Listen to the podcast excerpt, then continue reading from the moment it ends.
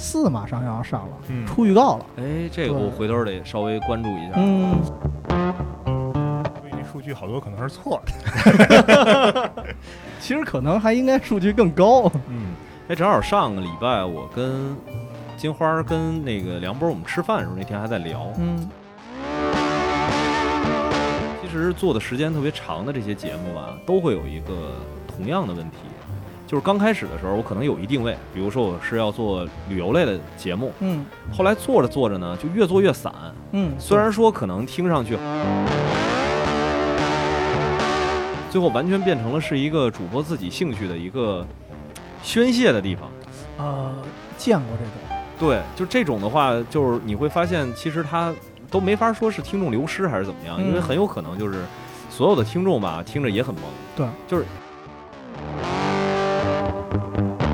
你你甭管你起名儿起一个什么样的名儿，最后你这个内容嗯，跟听众这预期搭配不上，搭配不上。这个实际上对于一个节目一直持续做下去，肯定是会有问题的。对对对，对，所以我我我其实这次正好两位主播也都在，咱就